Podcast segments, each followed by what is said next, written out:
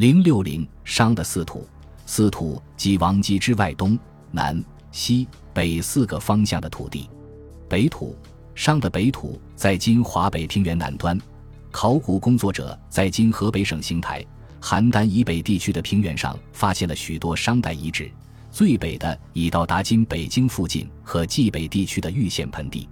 这一地区的商代遗址中，以河北省藁城台西遗址最为重要。一九七三至一九七四年，河北省文物研究所先后对该遗址进行了两次发掘，发掘总面积近两千多平方米，发现商代居址十四座。水井两眼，灰坑二百三十四个，墓葬一百一十二座，出土商代遗物达三千多件。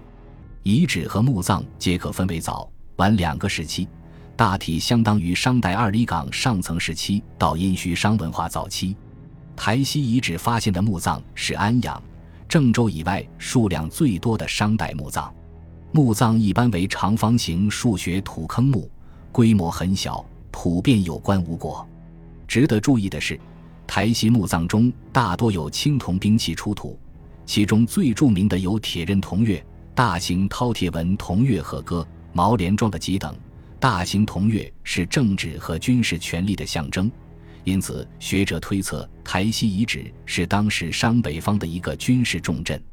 东土甲骨文记载，商末曾对东夷发动过数次大规模的辟土征伐战争。目前。商东土最主要的考古发现是山东济南大辛庄、义都苏埠屯和藤县前长大遗址。济南大辛庄遗址1955年时发掘，发现有房屋、墓葬、教学、水井等遗迹和陶器、青铜器。大辛庄遗址出土的陶器、青铜器有不少与郑州二里岗的同类器物相同，但有些则明显带有乐师文化的特点。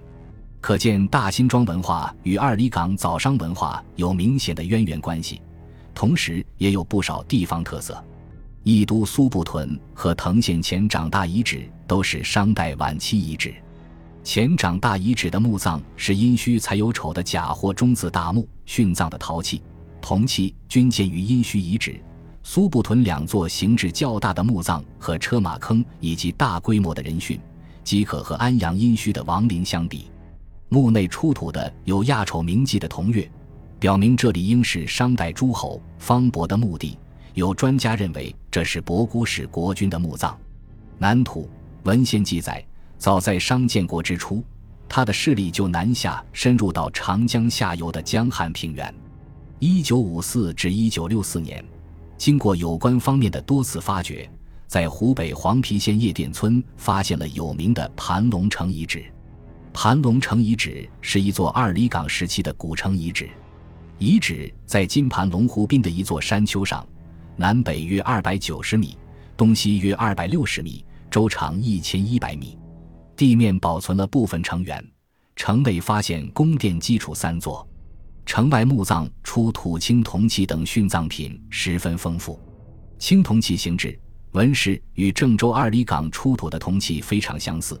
但陶器与中原地区相比，却有自己的特点。这说明盘龙城是商王朝势力向南推进时建立的政治军事中心，是商早期在南方的一座军事城堡。此外，江汉平原的湖北江陵、湖南洞庭湖东西两侧都发现了明确具有商文化特点的遗址。不过，它们比盘龙城文化内涵更复杂。多具有商文化和土著文化的结合的特点。稀土，解放后考古工作者在秦岭脚下的渭河平原发现了若干商文化遗址，其中以老牛坡遗址最为典型。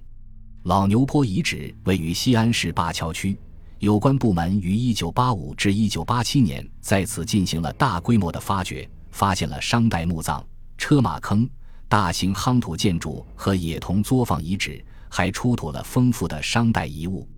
老牛坡商文化早期与郑州二里岗早商文化基本相同，但也有其自身的特点。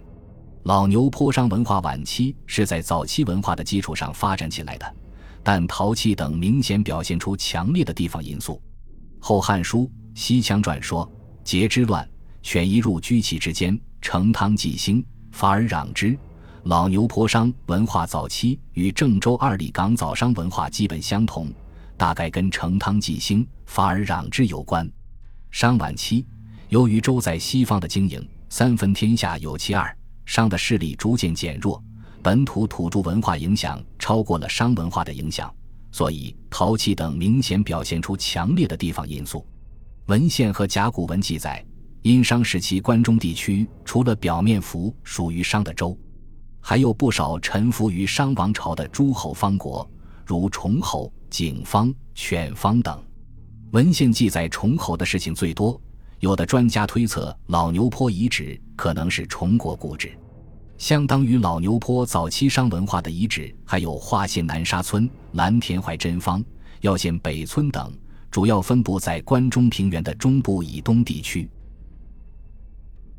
本集播放完毕，感谢您的收听。喜欢请订阅加关注，主页有更多精彩内容。